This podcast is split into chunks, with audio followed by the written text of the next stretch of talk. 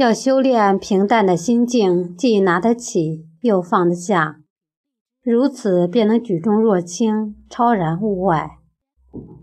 要追求平和的心态，得之不大喜，失之不狂悲。世界还是世界，你还是你。要培养平静的心情，错前不慌，败后不馁。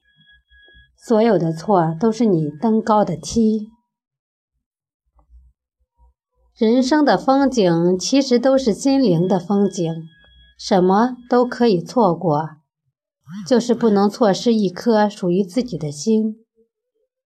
有一种东西绝不能愚弄，那就是真诚；有一种东西绝不能背叛，那就是真情；有一种东西绝不能放纵，那就是欲望；有一种东西绝不能远离，那就是安宁；有一种东西绝不能触摸，那就是罪恶。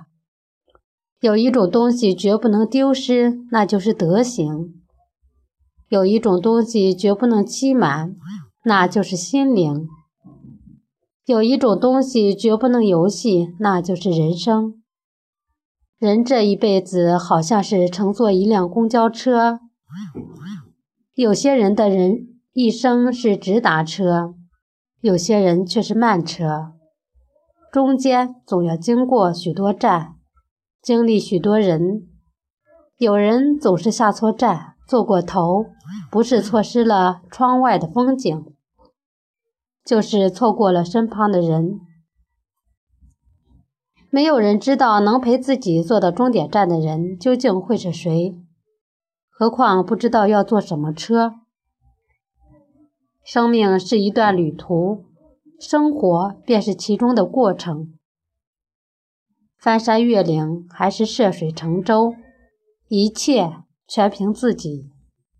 早安吉祥，我是翟翠潇，欢迎大家的收听。